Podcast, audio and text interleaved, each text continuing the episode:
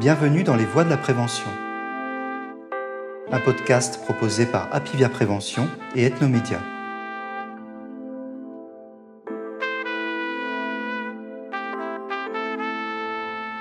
C'est important de mettre en avant tout ce que le mot de résilience a apporté de positif. Mais ce mot qui est, formidable, qui est porteur d'espoir, on s'aperçoit aussi qu'il est exploité. Euh, restons vigilants parce que les sociétés qui ont le plus poussé en avant la résilience, ce sont justement celles dans lesquelles les protections sociales sont les moins importantes, à savoir les États-Unis. Reculer pour mieux sauter, une qualité particulière. Tout le monde peut devenir résilient. L'idée de la prévention, les facteurs de protection, une force que tout le monde possède, facteurs familiaux, traumatisme très grave, effondrement complet de la personnalité, reconstruction, faire face collectivement. Je vous emmène aujourd'hui à la rencontre de Serge Tisseron, psychiatre et docteur en psychologie, membre du conseil scientifique du Centre de recherche psychanalyse, médecine et société à l'Université Paris 7. Ce passionné d'images a réalisé sa thèse de médecine en 1975 sous la forme d'une bande dessinée consacrée à l'histoire de la psychiatrie. Il n'a cessé depuis d'interroger les relations que nous établissons avec les diverses formes d'images, la télévision, la photographie ou encore le cinéma, et s'est intéressé entre autres aux conséquences des images violentes sur les enfants. En 2007, il a écrit un ouvrage sur la résilience, ce concept popularisé par Boris Cyrulnik est très médiatisé en France depuis la fin des années 90. Le mot de résilience, écrit-il, incarne une aspiration essentielle à l'être humain, celle de croire qu'il est possible de résister à un environnement maltraitant ou traumatique, et de faire d'un événement traumatique, individuel ou collectif, un nouveau départ. Mais en même temps, les risques de dérive et de quiproquo sont immenses le mot a été tant galvaudé depuis son introduction en France que certains hésitent même à l'employer. Il serait pourtant dommage d'y renoncer. Monsieur Tisseron, sur ces mots d'introduction, à vous la parole. Je ne vois pas de sonnette. Si, c'est ici. Bienvenue dans les voies de la prévention. Un podcast proposé par Apivia Prévention et Ethnomédia. Vous aurez un petit micro-cravate comme ça, comme moi. Aujourd'hui, la résilience, avec Serge Tisseron. Il serait plus juste de parler des résiliences plutôt que de la résilience, parce qu'il y a eu plusieurs définitions successives et ces définitions cohabitent. Ce qui fait que quand une personne parle de résilience, il faudrait pouvoir lui dire, mais à laquelle des définitions possibles faites-vous référence? Alors, toutes ces définitions ont quand même une origine commune. Hein. Ça vient du latin resalire, ça veut dire sauter en arrière, faire un bond en arrière. Alors, à partir de là, il y a eu deux évolutions du mot. Alors, un mot qu'on connaît bien en français qui est résilier, mais qui n'a rien à voir avec résilience. Résilier, ça veut dire rompre un contrat, donc se retirer. Et puis le mot résilience, il vient de l'américain resiliency, qui vient lui-même du vieux français resilience. Et donc du coup, résilience, ça a désigné non pas le fait de se retirer, mais le fait de reculer pour mieux sauter, encaisser un choc et rebondir. Et c'est cette signification-là qui est associée en effet au mot de résilience. Alors à partir de là, euh, comment est-ce que le mot est passé dans le vocabulaire scientifique? Parce qu'il existait dans le vocabulaire courant américain. Et dans les années 1960, Amy Werner fait une étude dans l'île d'Hawaï et elle constate que des enfants qui ont une accumulation de handicaps, famille très pauvre, malades mentaux dans la famille, euh, isolement. Elle constate que 30% quand même des enfants issus de ces familles arrivent à se construire une vie qu'elle dit bonne et belle, c'est-à-dire pour le modèle américain, fonder une famille, avoir un métier stable. Et donc elle se demande pourquoi, et la première idée qui vient évidemment, c'est que ces enfants auraient une qualité particulière, qualité personnelle qu'elle appelle résilience, parce qu'elle reprend le mot du vocabulaire courant américain. Et donc comme ça, au début, la résilience, c'est une qualité. Mais très vite, on s'aperçoit que c'est un problème, parce qu'il y a ceux qui l'ont, puis il y a ceux qui l'ont pas. C'est double peine, en quelque sorte. Hein. Et alors, euh, des chercheurs continuent à réfléchir à ça et proposent de penser plutôt les choses en termes de processus. C'est-à-dire tout le monde peut devenir résilient à condition d'y être aidé. C'est la période des manuels de développement personnel, des premiers manuels de développement personnel s'appuyant sur l'idée de résilience. Et puis le concept va évoluer encore et être considéré comme une force, c'est-à-dire une force que tout le monde possède, qui a besoin d'être encouragée. Et ça, c'est un tournant important parce qu'il y a une idée qui va faire son chemin, qui est l'idée de la prévention. Parce que dans ce que je vous ai dit, la résilience comme qualité, la résilience comme processus, on n'envisage pas la prévention. Mais si c'est une force, on peut la prévoir, l'augmenter, faire en sorte que quand la catastrophe arrive, les gens aient été préparés. Voilà, c'est vraiment un moment important, mais il y a encore du progrès à faire. Historiquement, le concept va évoluer encore dans une quatrième direction, parce que vous voyez bien que tout ce que je vous ai dit jusque-là, ça concerne surtout l'individu, ça ne concerne pas le groupe. Mhm. Le grand progrès va être fait dans les années 2000-2010, lorsqu'on va commencer à penser la résilience de façon collective et plus de façon individuelle. Mhm. Et il va commencer à être question de résilience sociétale, de possibilité d'accroître la résilience d'un groupe. Et c'est une vraie révolution parce que, voyez, à partir de là, on va plus viser d'augmenter la résilience des individus pour augmenter la résilience de leur groupe. On va travailler à augmenter la résilience du groupe pour augmenter la résilience de chacun des individus. Et on va s'apercevoir finalement que ces trois définitions que je vous ai données, eh bien, elles se combinent, c'est-à-dire que la résilience sociétale, la résilience groupale, elle associe à la fois de la résilience comme qualité, de la résilience comme processus et de la résilience comme force. L'important, c'est que on n'oppose plus, comme dans un premier temps, une résilience à l'autre, on les pense ensemble.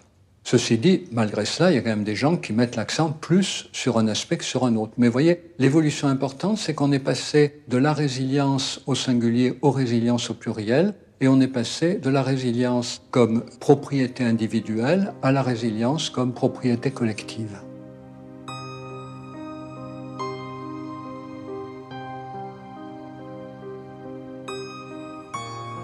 Parmi les chercheurs qui ont contribué au développement du concept de résilience, l'américain Norman Germesy et l'anglais Michael Rutter ont joué un rôle important.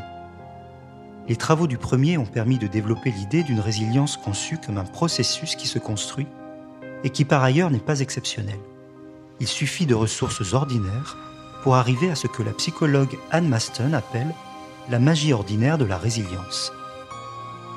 Michael Rutter proposa quant à lui une définition de la résilience insistant sur sa large part acquise résultant tout autant de facteurs internes et externes. La résilience, écrit-il en 1990, se réalise au cours du temps selon des combinaisons hasardeuses entre les attributs de l'enfant et le contexte familial, social et culturel. Un des grands apports de ces chercheurs est d'avoir repéré et pris en compte les facteurs de protection qui permettent de préserver les individus des facteurs de risque.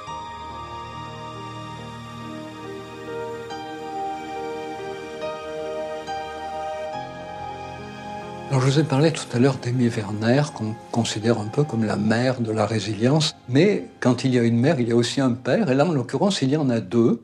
Norman Garmesy et euh, Michael Rutter, qui ont travaillé sur les facteurs de protection. Et parmi ces facteurs de protection, il y en a qui sont individuels et il y en a qui sont collectifs. Alors les facteurs de protection individuelle, c'est évidemment le tempérament de chacun, sa personnalité, son estime de lui-même. Alors ces facteurs individuels, ils sont aussi liés à l'histoire de chacun, hein. mais à un moment donné, ils intriguent, comme on sait bien maintenant aujourd'hui, des facteurs génétiques et des facteurs environnementaux, des facteurs éducatifs.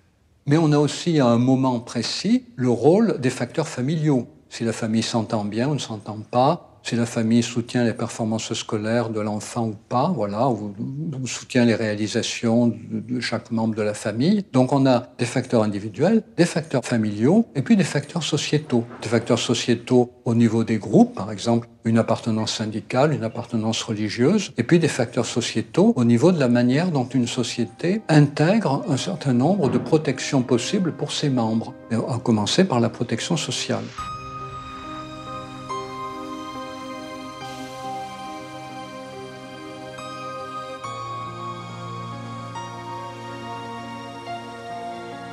Parallèlement au fait d'envisager les différents moments de la résilience, hein, qualité, processus, force, et puis toutes ces composantes pensées ensemble dans la résilience sociétale, parallèlement à ça, il faut envisager aussi par rapport à quoi la résilience a été pensée. Et elle a été pensée dans un premier temps, en France tout au moins, essentiellement par rapport aux traumatismes très graves, des traumatismes dans lesquels il y a eu un effondrement complet de la personnalité ou bien une angoisse d'effondrement, un risque d'effondrement.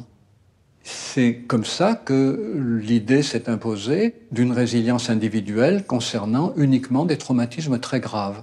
Mais heureusement, l'idée d'intégrer le stress a fait son chemin. Aujourd'hui, on envisage aussi la capacité de résilience par rapport au stress grave. Et puis l'idée que la résilience concernait aussi des petits traumatismes de la vie, pas forcément des traumatismes gravissimes. Cette idée-là a fait son chemin. Une question triviale. Quelle est la différence entre résilience et guérison? Alors vous avez d'autant plus raison de poser la question qu'au début, le mot de résilience a été chargé de l'idée qu'on allait pouvoir revenir dans l'état précédent. Non seulement pouvoir revenir comme avant, mais même pouvoir être mieux. Or, on sait bien que la guérison ne s'accompagne jamais d'un retour exact dans l'état précédent. Vous cassez une jambe, elle est réparée, ben, elle n'est pas comme avant, il peut y avoir une fragilité. Pareil pour la maladie, vous n'êtes jamais pareil après qu'avant. L'idée du processus de résilience, c'est de s'opposer à l'idée d'une guérison qui vous ramène dans l'état précédent. Parce qu'une guérison ne vous ramène jamais dans l'état précédent, mais on est toujours tenté de le croire. Avec le mot de résilience, on est sorti de cette illusion. On peut faire preuve de résilience, construire sa vie autrement, mais pas forcément mieux. Et d'autre part, on ne sait jamais ce qu'aurait été notre vie si on n'avait pas été soumis à des traumatismes qu'on a vécus.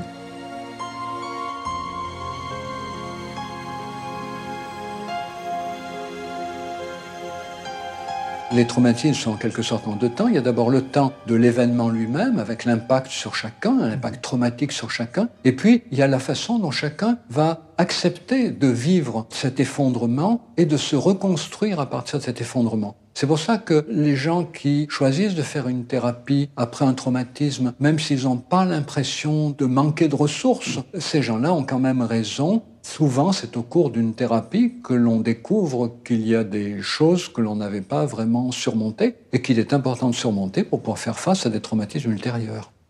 Lorsqu'il arrive un traumatisme individuel ou collectif, chacun essaye de faire face avec les moyens dont il dispose. Et après un traumatisme, il y a toujours la nécessité d'une période de reconstruction. Reconstruire sa maison, euh, venir en aide à, des proches qui ont été blessés, euh, les soutenir physiquement, moralement. Donc chacun trouve beaucoup à s'employer après un traumatisme. Et le fait de s'employer fait que souvent cela a pour effet de cacher l'impact du traumatisme sur soi. À la limite, les gens qui sont les plus actifs en cas de traumatisme pour aider leurs proches, leurs voisins, euh, les gens apparemment plus malmenés qu'eux, ces gens-là, souvent, s'avèrent être ceux qui, quelques années plus tard, sont les plus vulnérables à un nouveau traumatisme parce qu'ils n'ont pas dépassé le traumatisme qu'ils avaient vécu.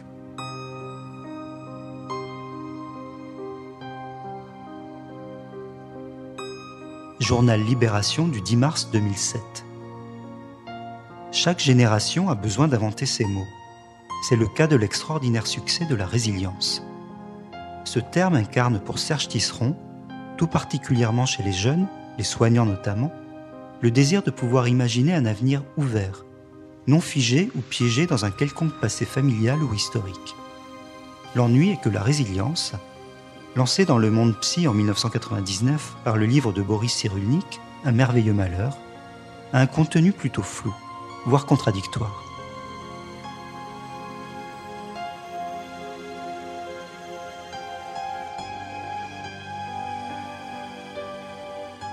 Le mot de résilience euh, a connu son âge d'or dans les années 2000-2010 et il était massivement employé pour désigner une qualité des personnes, selon la première définition, mais qui était déjà dépassée par les chercheurs, mais qui était tellement bien vu dans le grand public que tout le monde s'en prétendait. Et le problème, c'est que du coup, cela masquait le fait qu'on peut apparemment surmonter un traumatisme, mais ne pas l'avoir du tout surmonté en réalité. Et euh, on sait bien cela en psy parce que un homme peut perdre sa femme ou une femme son mari, sembler parfaitement surmonter la situation, faire preuve de courage moral, et puis deux, trois ans plus tard, cinq ans plus tard, dix ans plus tard, perdre son chat, perdre son chien et s'effondrer. Et s'effondrer comme cette personne aurait dû s'effondrer à la mort de son mari ou de sa femme, mais comme il ne l'avait justement pas fait. Et donc, du coup, on s'aperçoit que beaucoup de gens qui ont vécu des traumatismes imposent dans leur entourage l'idée d'être résilient, d'avoir dépassé le traumatisme, alors qu'en réalité, ils n'ont même pas encore commencé à l'aborder. Et du coup, le mot est extrêmement trompeur. Et c'est pour ça qu'en psychiatrie, euh, on préfère beaucoup aborder les choses avec les mécanismes de défense qui sont mis en jeu il vaut mieux employer des mots qui désignent des processus qui sont précisément définis plutôt qu'un mot très généraliste, le mot de résilience, qui souvent trompe sur l'état d'une personne.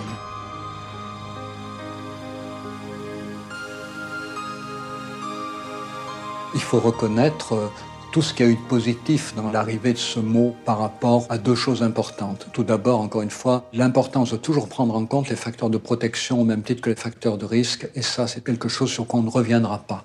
Et puis l'autre chose, c'est d'envisager qu'en effet, par rapport à une situation de traumatisme, il est possible d'envisager de réorganiser sa vie d'une manière différente, pas forcément meilleure, mais inattendue, créative, et finalement de l'organiser d'une façon qu'on n'aurait pas imaginée, mais euh, d'une façon qui peut être source de plaisir et de découvertes nouvelles. Donc ça, c'est les aspects très positifs du mot. En revanche, le mot a connu un destin médiatique qu'il a vidé euh, de sa substance en le chargeant de toutes les illusions possibles. Tout le monde avait ce mot à la bouche. Les patients, quand ils évoquaient une situation difficile de leur vie, tapaient sur ce bureau en bois en disant heureusement, je suis résilient. Voilà. Donc, euh, ça m'incitait évidemment à relativiser l'utilité du concept et même à montrer qu'il nous cachait un certain nombre de choses. Aujourd'hui, le paysage médiatique a changé, le débat est plus nuancé, tant mieux, mais euh, restons vigilants parce que les sociétés qui ont le plus poussé en avant la résilience, ce sont justement celles dans lesquelles les protections sociales sont les moins importantes, à savoir les États-Unis. Parce que vous savez, là-bas, dans la mesure où il n'y a pas de protection sociale, si on n'idéalise pas la capacité de pouvoir s'en sortir, quoi qu'il arrive, c'est quand même la définition de la résilience, eh bien, c'est le désespoir. Donc, euh, moins il y a de protection sociale, plus il faut cultiver un discours de la résilience. Et là, on voit bien que ce mot qui est formidable, qui est porteur d'espoir, qui a permis de penser les facteurs de protection au même titre que les facteurs de risque, parce que dans les années 1960-70, on pensait encore constamment la pathologie mentale, la pathologie physique, la catastrophe en termes de facteurs de risque, pas en termes de facteurs de protection. Donc vraiment, ce concept qui a permis de penser les facteurs de protection au même titre que les facteurs de risque, ben, on s'aperçoit aussi qu'il est exploité dans le sens de minimiser l'importance de la protection sociale et de façon générale l'importance de la solidarité entre personnes appartenant à un même groupe.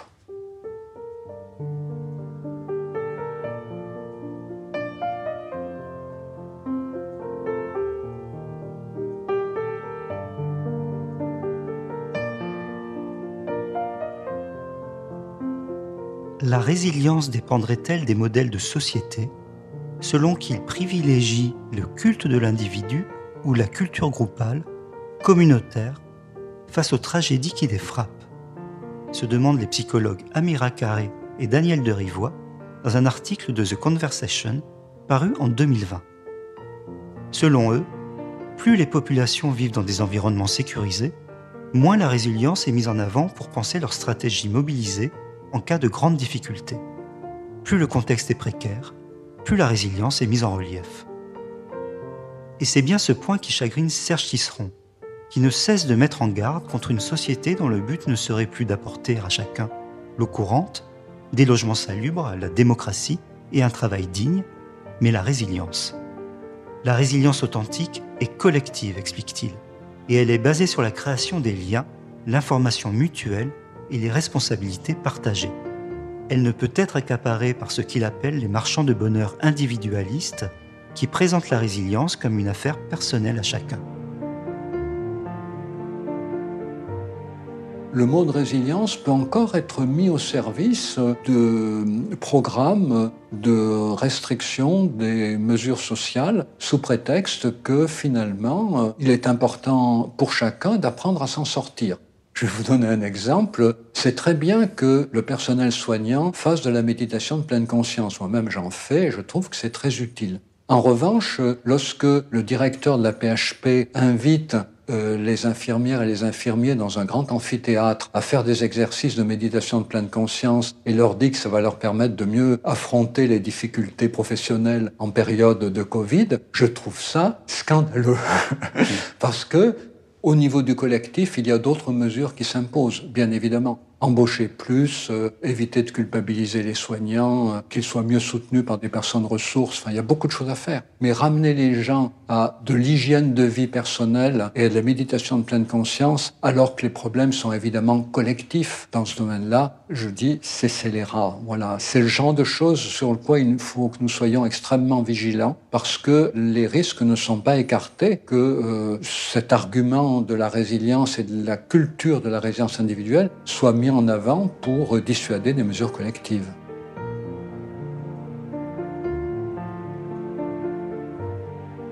Aujourd'hui, la définition de la résilience sociétale, elle a une dimension internationale, hein, puisque l'ONU a défini précisément la résilience comme la capacité d'un groupe à pouvoir se préparer à une catastrophe, donc à la prévention, à pouvoir y résister. Donc la résistance fait également partie de la résilience. C'est pas toute la résilience, c'est une partie de la résilience. Se préparer, résister, reconstruire ce qui peut l'être, évidemment, et de préférence d'une façon qui pourra mieux résister aux catastrophes ultérieures, et puis réduire l'impact traumatique sur les personnes, parce que reconstruire les réseaux d'adduction d'eau, les ponts, euh, les canaux, ça peut prendre un an, deux ans, mais reconstruire les personnes, ça peut prendre beaucoup plus de temps. Et pourquoi c'est si important de reconstruire les personnes? Parce que beaucoup de travaux ont montré que lorsque les gens sont porteurs d'un traumatisme précédent non résolu, ils risquent beaucoup plus de ne pas avoir les moyens psychiques de faire face à un traumatisme nouveau.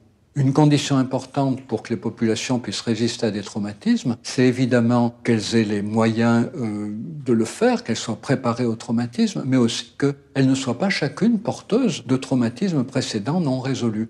Donc tout ce qui aide à dépasser les traumatismes collectifs dans leur dimension individuelle permet aussi à la collectivité de faire face à des traumatismes futurs avec plus de capacité de résistance et de reconstruction où aujourd'hui, heureusement, en mettant l'accent sur la résilience sociétale, chacun est invité beaucoup plus à réfléchir à la qualité des liens qu'il a avec ses proches, à la possibilité de développer avec eux différents types de structures qui permettent de faire face collectivement à des menaces au cas où elles arriveraient. Donc le basculement vers l'idée d'une résilience collective a représenté un progrès tout à fait essentiel, mais hélas, l'idée d'une résilience individuelle n'est encore pas totalement écarté de, de l'idéologie du grand public.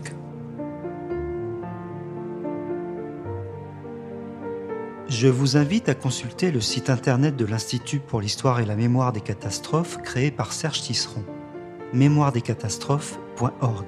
Cet institut a pour objet de travailler sur la mémoire des événements perçus comme des catastrophes, que leur origine soit naturelle, sanitaire, technologique, économique ou liés à des actes de terrorisme afin de favoriser leur appropriation dans la mémoire individuelle et collective. Pour Serge Tisseron, la connaissance des catastrophes qui ont frappé les générations précédentes et de la façon dont elles y ont fait face constitue la première des étapes pour affronter les drames de l'avenir et pour préparer la résilience des générations futures.